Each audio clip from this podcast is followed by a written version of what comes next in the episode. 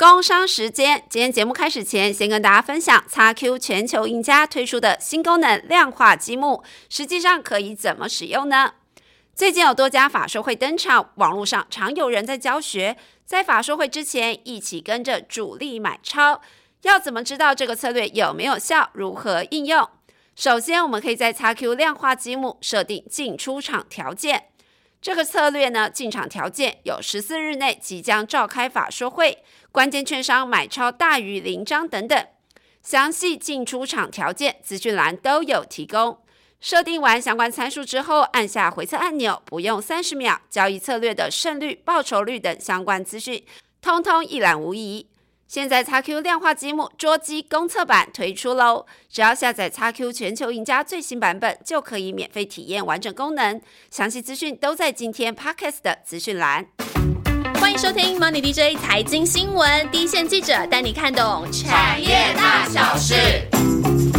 Hello，大家好，我是欣杰哦。我最近呢有看到一个很资深的分析师，他写一个报告，他就说，根据目前台股第一季公布财报的这些上市的公司加总来看，年对年的获利呢下修是超过了两成。那美股方面呢，标普五百的公司今年 Q one 已经公布财报的来计算的话，EPS Y O Y 也是负六趴以上。所以大家可以想象，今年要找到会成长的股票真的很不容易，甚至是会成长的族群，那真的是更不容易了。所以，我们这次要介绍这个族群呢，不管是今年它还是看双位数的成长，那明年呢维持成长也是非常有机会的。所以，就是这个很利基、很利基的验证分析族群。先欢迎主线记者以周。Hello，大家好。这个族群，因为呢，它只有三四家公司，所以我们之前 没错，虽然觉得它很利基，可都不敢讲。但是今年真的是不容易，不容易，要成长的族群不容易，所以我们一定要好好来介绍一下这个族群。没错，请以中帮大家先科普一下，好了，验证分析族群。有人说他们这个族群有个别称叫做电子医院，到底是？怎么样的一个族群？好，那其实就验证分析的这个字面上来看呢，你就很难了解到底是在做什么的。但是就用新杰说的那个电子医院这个概念来看呢，就会比较清楚了。嗯，就是像人呢都会需要呃人都会生病嘛，但是每年可能我们都要去做那个健康检查。对，那健检呢身体。看看是不是出了一些毛病。嗯，那电子产品也是一样啊。这些这个产业呢，是利用各种的检测仪器啊，帮帮忙厂商帮忙厂商的产品呢，找出他们的病因啊，才能够对症下药，改善产品的品质，然后也可以让之后产品能够顺利的量产。嗯，那在这个产业的分析项目呢，大致呢可以分为三种，是一个是材料分析 M A，M A，然后再是故障分析 F A。F A，然后再是可靠度分析 R A，R A，对，像上一种课的感觉，像上英文课还是什么？对，它其实这样看起来好像有一点不友善啊。对，但是叶子 A 很快就忘了。对，其实。应该就马马上秒忘哦。对，那业者呢，其实就有用医院医疗院所啊去做一个比喻，嗯嗯，就像材料分析啊，刚刚讲的那个 N A 嘛，嗯，然后它就像有有点像是那个 D N A 的血液解析中心，很高端的感觉，对，很高端，所以就比较上游嘛，所以它对应的其实就是上游材料端的分析啊，嗯嗯，因为你可以想嘛，就是像 D N A 的好坏啊，可能是对之后人的那个生理的成长啊、长成啊，会有一些很关键的作用嘛。哦，所以材料分析也是啊，你材料用的对不对，会对那个晶片的性质的好坏，会有一个关键性的决定性的作用。哦，就是挑选都是好的、最优的 DNA，把它组合在一起，就会是一个比较好的晶片，比较优质的婴儿。对对，所以像是先进制成的眼镜啊这一类的发展工作，就会跟材料分析就会比较相关了。了解。然后再就是 RA 可高度分析，然后这个呢，你就可以把想象成是健康检查中心。就健检中心啊，你就是你可能平常也没有什么太多的毛病，没有什么太多的病痛，但是你可能还是希望要有一个健康检查，去知道你身体各个方面的状况嘛。譬如说你的体重变化啊、骨质密度啊、有没有脂肪肝啊等等。对，就我看不到的，我可能觉得我没生病，但检查出来发现哦，脂肪肝。对，可能就是已经那个一一头阿骨的问题了。对。所以可靠度分析呢，就是帮整个产品做健检啊。那譬如说检查这个产品的寿命啊，哦它的长短等等，对。所以客户呢，他可能会比较像是 IC 设计业者，或者是其他电子业都会需要。譬如现在很夯的车用电子，啊，车用的相关的系统啊、零组件啊、电池，可能都需要做验证。了解。嗯那最后呢，FA 故障分析，这个就可能就比较好理解，就是你可以可能发现你身体有一些病痛，哦，就我真的生病了，我就去看医生。哪里痛了，你就你就会去看医生，然后就会去做检查嘛。对，但是呃，检查你可能就会有很多项目啊，可能照 X 光或者超音波，要去找出那个真正的问题发生的地方在哪里。那电子产品也是一样，以中这个解释非常的好。我们开会的时候为什么没有提出来呢？就是开会的时候大家都听得一头雾水，但就是大家可以理解嘛。最上游就是材料端的分析，就是先挑出最好最好的 DNA 来帮你做出最好的产品，然后 RA 可可靠度分析就是你感觉这晶片。好像看起来很正常，哎，可能进去跑了一下之后，发现哦，可能它的某方面可能有一点点问题，需要再再调整。然后 FA 故障分析就是这个晶片真的不 work 了，嗯，它怎么不能用？哎，去排除说它到底是哪方面出了问题。所以听起来这些东西好像都是针对晶片在做分析，所以他们主要客户就是晶圆代工厂或者是 IC 设计公司。然后也会呃，就是客户就像前面提到，因为材料分析它比较比较上游嘛，然后比较是需要做晶片它的它的一些材料的一些解的的一些分析嘛，所以它的客户主要的话会是晶圆代工厂，然后还有像是设备厂。那设备厂呢，是因为它跟因为设备跟制程是绑的比较紧密嘛，哦，设备厂也会请他们做材料分对析。，那因为设备的好坏也会关系到良呃晶片的良率啊，所以也会有一些案子会送去验证分析厂那边去做验证。然后可靠度分析呢，就比较多是 IC 设计业者，哦，然后还有一些也是会有一些像是电子系统厂或者是车用伺服器等等的的相关的那个业者也都会有，他们送过去的都是晶片吗？还是不一定？不一定不一定呃。像那个方举的话，就是晶片嘛，对啊。然后，但是一些像系统厂或者是车用啊、伺伺服器散热啊那些，它送过去测试它的寿命啊，那个或是那产有可能是已经是个模组了。对对对，哦，所以这些厂商能够做的事情还蛮多的哎。是很多啊。因为你只要你电子产品越来越多，这些都是需要做验证。所以他们也要进很多相关的机台设备去帮这些东西，没错各式各样做分析。那他们跟客户互动的这个作业模式大概是什么样？就是客户一段时间给他们一个大案子，还是怎么样？然后这边呢，我就以某一家验证分析厂跟他那个他的客户晶圆代工厂的材料分析的业务往来来说哈，呃，其实像先进制程呢，它研发每个节点啊，都至少需要研发两年这么久。哦，然后每一个节点呢，又有上千道的制程嘛，像之前小鹿那时候有提到嘛。对，所以从第一层开始分析的话，每呃客户呢每天呢都会下制程的条件，那当天呢那个验我们那个验证分析厂拿到条件呢，当天晚上就要分析出来，对吧？时间这么赶，对，所以厂商说就是黄金的十二个小时，也就是今天晚上的六点到七点到隔天早上的六点到七点之前，就是刚赶快帮客户完成这些分析。那为什么要在早上六点到七点之前呢？因为你这些呃资料分析完之后，隔天早上客户就是用要用你这些分析的资料来开会。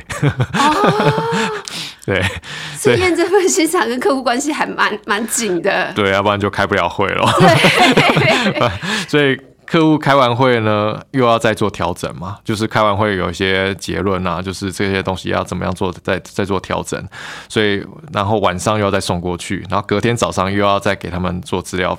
的分析，那、给他们一些分析的资料，所以就是有点周而复始这样子。是怎么样？材料分析的公司夜班就对，他 们夜猫子他。他们会换换班啦，对啊，哦，所以他们很很时间时间很紧哎，对，非常就配合的非常的 close 啊。了解。然后这个产业呢，其实还有一个特点，就是嗯他们的验证分析其实不背库存的，所以像是现在我们半导体在讲那个产业逆风嘛。然后很多就是 IC 设计厂商，他们都有很多库存的压力，对。对但是这个产业就没有这样的疑虑，对，因为他十二个小时就交给人家了，那他订单能见度也就十二小时这么短，就是这个是那个材料分析，这个我下集可能会再稍微提到。嗯那因为像那个可靠度分析，它的能见度，它的它从接单到认列营收，可能有比较长，要到半年。所以根据它的项目不同，会有不同的那个能见度，这样是。所以刚刚以中提到，光是他跟客户互动就可以想象，跟客户一个是关系很 close，再一个话就是说你要能够很能配合客户的的的这些变化，他们的作息，对他们的作息。所以我们其实，在讨论这个产业的时候，就就有同事特别提到说，这个这个验证分析也不是这三两三年才出现，它已经存在很久了，可能有。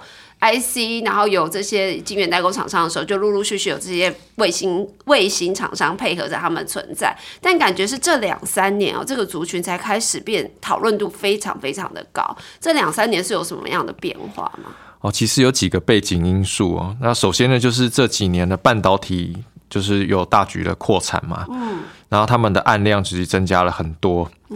然后先进制程持续演进，就刚刚前面提到，你越往下走，你到两纳米、一纳米，制程其实会越来越复杂，然后需要投入的研发资源就会更多嘛。那就是有点半导体一直在竞赛的状况下，对他们的需求就越来越对重。因为那个投资的金额是大的，然后那个案案子的困难度也会增加。那困难度增加，你就是往来验证的次数就会增加了。对。那第二个呢，就是现在很多东西呢，电子的元件数量是大幅增加嘛。那最明显的就是车用。对。所以不管你是燃油车还是电动车，里面搭载的电子零零件的数量是好几倍的在增长。那特别是这几年亚洲的供应链啊，很多厂商都想要跨车用。对。那你要跨车用的话，就是有一大堆的产品验证的需求就会出来。车车子好像很强调，任何任何小零件都要通过他们一系列的安规的检测。对，没错。然后再就是第三点，就是跟这几年呃美中科技战啊。就是开，就是一直开打到延续到现在嘛。那演演变到现在，就是半导体的区那个区域化的发展。是。那从之前呢，可能是全球分工啊，变成现在可能每个国家都有自己的半导体的供应链。供应链。对，都有自己的从上游到下游的的一贯化的这样的一个供应链体系。那以中国来说的话，不管是美国，其实一直在掐住中国的脖子嘛，就是不要让它发展半导体，不让它往高端走。对，但是中国就是。你越是掐住它，就是越要越要全力发展半导体自主化，因为它的危机感会越重。没错，所以呃，半导体就是中国越被打压，然后他们就是会反而是花更多钱去自主化、去突破。但是因为呢，他们现在技术还不够成熟，所以就会一直是试错嘛。哦，对。那这种就是你想要大力发展，但是又暂时无法有效突破这样的困境的状况呢？对验证分析厂来说，就是一个格外有利的状态。对，就是量跟价其实都算是一个甜蜜期。哦，就是你你一直会有案子丢给我，因为你一直在试，可试了又错，所以你就要一直请我帮你分析哪里有问题。没错。就是处于这样的一个状态，所以他们三大原因，一个就是先进制程一直演进到一个非常非常非常高端的不的的状态下，需要的验证分析的技术是跟次数是会大量增加。然后第二个话就是电子元件的大幅倍增嘛，尤其是车用。那第三个当然就是跟这个半导体区域化，每一个国家都要发展自己的供应链，然后中国自己大力发展来说是最最明显的。对，然后让这些厂商。高速的发展了起来。那我们今年或明年还是观察这三个题材吗？还是说还有一些新的题材也在发酵当中？其实有人问我，就是呃，验证分析这个题这个族群，他们的题材什么时候会结束？哦，嗯，那我觉得就是就是观察几个方向有没有发生结构性的变化。第一个就是呃，先进制程的研发会不会停下来这个问题？但现在不太可能嘛，对啊，因为台积电虽然是现在是领先的地位，但是它没有领先到可以就是休休息睡觉，就是对。啊，因为后面还有三星啊、Intel 这些，没错，这些他们在追赶嘛，没错，所以先进制程演进到这个阶段呢，其实就是一个资本支出的竞赛，嗯，所以他们的研发资源呢，一定还是会持续投入下去。会不会有一天就不要再往一纳米、零点五、零点二五，就有一天？不需要再这样说，人类觉醒了，就是不需要那么多这种 这种需求，不需要再往一以下更夸这么夸张的纳米数去前进。哇，那个应该是世界大同的时候。好了，等那天到来的时候，我们再来烦恼这个族群。对啊，然后所以就是先进制程一定是还是会持续的，目前还没看到要停止，没有不可能停止。所以那第二个的话，就是中国会认输，停止开始停止发展半导体吗？不会啊，我听说他们其实，在成熟制程，其实技术已经非常强。对啊，然后即便是成熟，即便是非成熟制程，然后或者是它还有第三代半，导体啊它第三，代半导体，听说技术能量也已经是蛮蛮领先了。对啊，所以这个就不用再说了，因为他们一定是为了，因为这是国安层次的问题嘛，就半导体发展是国安层次的问题，所以他们不可能会就放在那边就就不研发了对，就他们一定还是会研发。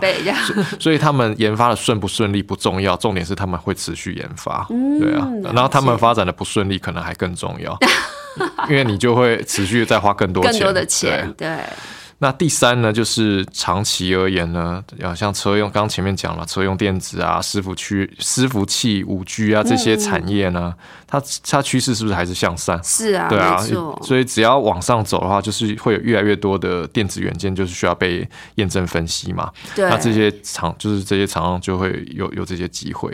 就想到一句广告台词，就是科技始终来自于人性，是不是很古老？对呀、就是好几年前的广告台词，就觉得这句广告台词很。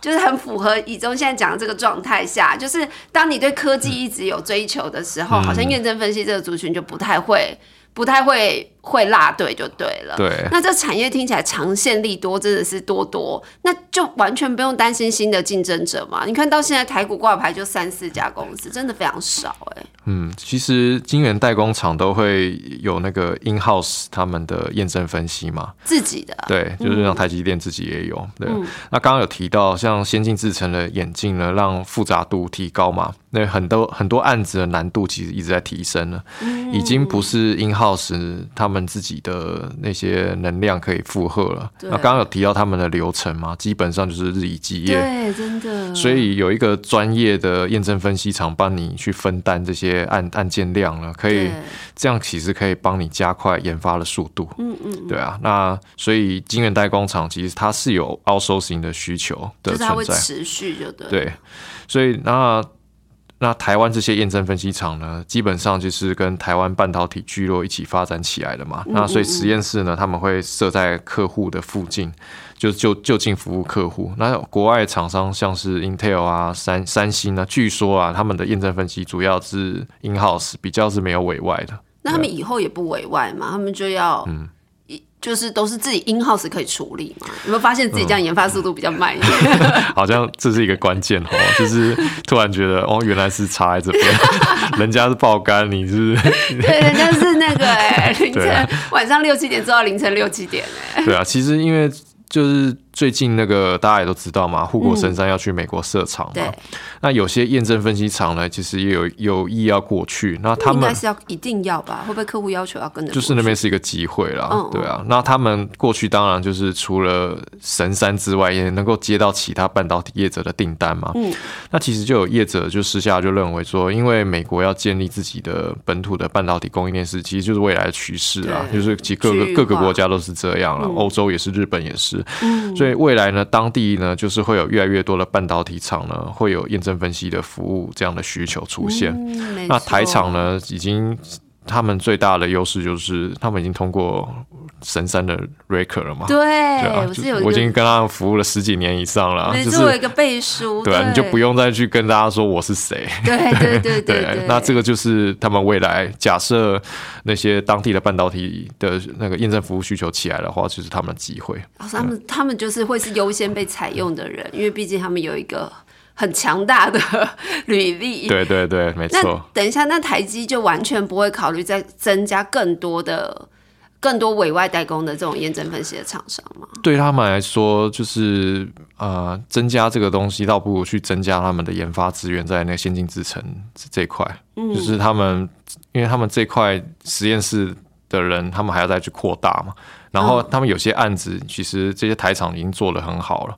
那他们如果要自己来做，可能不一定能够做得像台厂这么。就不能做的比他委外代工的这些客户有些案子比较难的啊，比较难的，他不一定他做了，他自己实验室的量能对。可能也没那么，而且他委外，他委外的那些那些，等于说对他们来说算算是支出嘛，但是占他们的研发，占他们整个资本支出比重非常非常的小啊，所以对他们说没有必要说全部都自己做，然后了解也做的不一定比较好。那他现在委外可能就是这几间厂商，他会再增加更多的嘛，让其他厂商也有机会得到神山的验证、神山的背书这。边就是在讲它的竞那个优势嘛，对不对？嗯就是其实这些这些验证厂商的护城河，就是跟因为他这些厂商他们跟晶圆代工客户几十年的合作经验跟默契，都已经有非常十足的。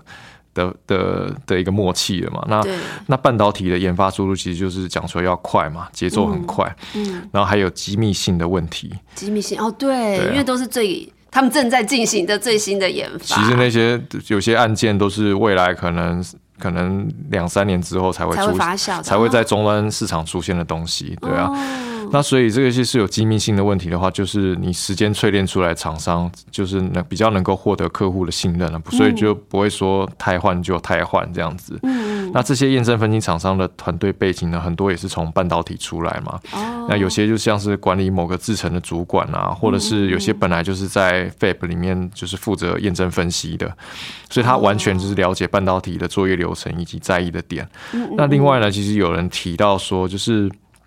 这个产业呢，因为是接触客户啊、呃研发了比较机密的资讯嘛，对，没啊，错，你说两三年后可能才会问世的对东西，所以会不会有被挖角的风险啊？嗯然后，然后挖角之后，可能对之后的一些业务产生影响。那我这边可以举个例子，就是有一家厂商呢，它是。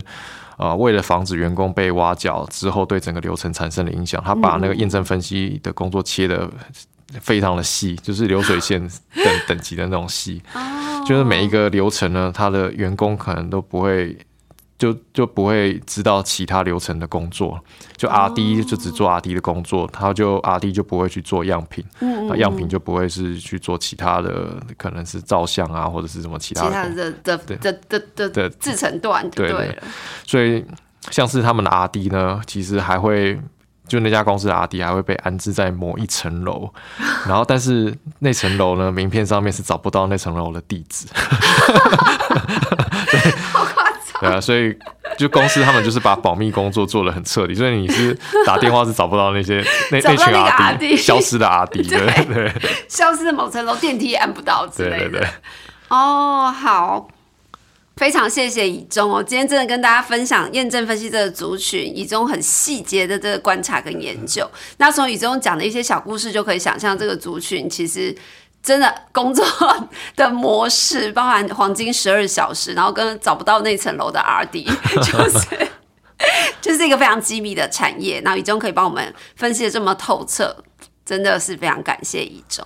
那未来要观察的点的话，就是以中说的嘛，什么时候科技的进展要停止了吗？或者是半导体的竞赛要停止了吗？那可能才会影响。这些验证分析厂的长线利多，那这些厂商他们最大的护城河跟保护伞，应该也就是他们在就跟客户这种紧密合作几十年下来培养的信任度，还有他们保密防谍的工作。没错，做到非常的非常的高端哦，新进者要介入真的不是一件很容易的事情。那我们接下来就要进入回复留言的时间喽。上一期的节目就是因为有那个有一个小活动，我们的苹果留言数真的是大暴增。没错，对我看了，刷了一整排的那个志伟，我都已经结束，可以揭晓答案了。好啦，然后这一次的工具机呢，其实也吸引了非常非常多的听众来留言。我觉得我们好像每次讲冷门股，大家的回响都很大、欸。对，因为好像市场比较找不到相关的资讯嘛，然后如果然后最近也有很多股票不知道在飙什么，那以中你这次讲的，你觉得算冷门股？我觉得它不不能，它在它应该算算小型股啦，然后 但已经不冷门了，有点热。有一点热起来了，对不对？对，好啦，先谢谢有一个钢铁多利，他来留言，他说他诶他有回，他有他有说志威，但我们活动好像已经结束了。啊，对，对，多利不好意思，但是也很谢谢你来留言。他说他在布局之前都会先听节目来研究一下产业，受益良多。感谢感谢你。谢谢。对，然后再一个是小小编，他说能够找到这些冷门赚钱的公司真的很厉害。然后他最近有注意到一家超级冷门股，是一家做渔网的公司。渔网，不晓得团队对这方面有研究吗？我要现在考考宇宙，你知道是哪一间做渔网的公司吗？不知道哎，渔网。我在开会的时候你都没有在听，是你的吗？你讲的应该是荆州吧？哦小小编是不是四四一七的荆州？那这间公司它确实在做渔网这一块，尤其是那种很大型的远远洋渔网，哦就是。虽然你应该已经忘记了，我再跟大家重复介绍一下，就是它那个渔网非常大，我记得它的拖网一拉开是可以有三个足球场那么大，那么大，啊非常大，所以单价也很高，好像可以捞金鱼了。对 一个渔网好像就两三百万美金吧，嗯还是千万美金，忘记了。反正他们公司的出货量是世界第一，在这种围围网啊、定制网啊、拖拖网啊，就真的很逆取，很 niche 的产业。然后呃，小小编会注意到这家公司，我觉得你也是蛮厉害的。那因为这家公司非常非常的低调，所以它也很不好抠。嗯，所以我只能大概讲一下，就是我对它粗就是粗略的了解，就是这家公司其实就是很看那个。声音现象，哦，反声音、声音之类的，对不对？看对我记得我那时候跑这间公司的时候，我当时的主管还说，就是你要去研究一下气象，啊，就是地理，对地理他叫我要去研究一下海潮 那个。暖流还是什么的，对，那如果圣音现象的话，那那个那一年的海水会偏比较暖，所以渔获就会比较少，哦然后就会不利于渔业。哦，那间公司告诉我的，但我没有去研究海洋，所以我有点不是很确定他他，但是他告诉我的。但如果非声音的话，就会状况还好一点，就回到正常的状况，那渔获就比较正常。那这个大概就会比较影响他们的出货量。然后再来的话，他们很大的原物料是尼龙，尼龙的话大概占他们的成本五成以上。哦，所以尼龙价格的高低也会对他们公司的获利有很大影响啊。最近尼龙的价格蛮低的，所以他们的获利应该会还 OK。那他们这间公司获利很稳定，大概就每年三四块，然后配息都六成以上，所以也是很不错的殖利率股。嗯，以上好的，谢谢小小编给我一个机会介绍这一档冷门股。有个欣姐刚刚这样讲，好就蛮清楚的，对好好啊 好，，谢谢一中。然后再来，我们还有一个叫 Small Weight，他说很喜欢冷门股，介绍的很棒，谢给你们一百个赞，谢谢。还是那个老老听众了，对，还有一个是台北小股民，超级老听众。对，对，他说好久不见，冷门珍珠股好爱，好希望你也喜欢荆州。再来是我们 YT 上的留言，这一档就是要请以中来回答，也是一档冷门股。这档是什么？对，有一个 H I M V 他的提问，他想要问团队说，这间聪泰五四七四怎么看呢？其实我觉得 H I M V 对于聪泰已经很了解了。他说他是全球领先的影像截取厂商，八九成的 I P C 厂都是聪泰的客户，然后代表客户是研华，然后说他这几季的毛利率都在五成以上，非常高。这间厂商呢，其实它比较低调了。对，也是一间低调的厂对，然后很少就很少出来露面。不过这家公司呢，因为具备那个硬体模组以及软体开发整合的能力啊，所以在一些像是安控产业啊，或者是数位家庭啊、物联网啊这些产业兴起之下呢，就需要各式各样的影音解决方案进行那个影像的截取。还有一些分析的应用。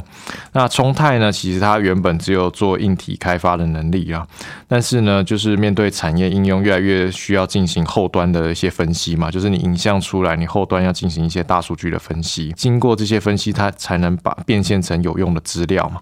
所以客户呢就需要搭配相应的软体应用。那冲泰呢，它投入。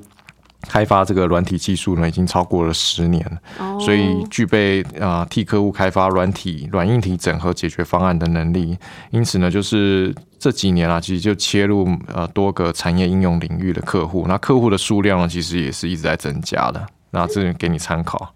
然后今天的节目就非常谢谢以中，好，谢谢大家。然后下集的话，以中要再来帮我们好好的分析这三四档的验证分析个股。那希望大家要持续锁定喽。我们下礼拜见，拜拜拜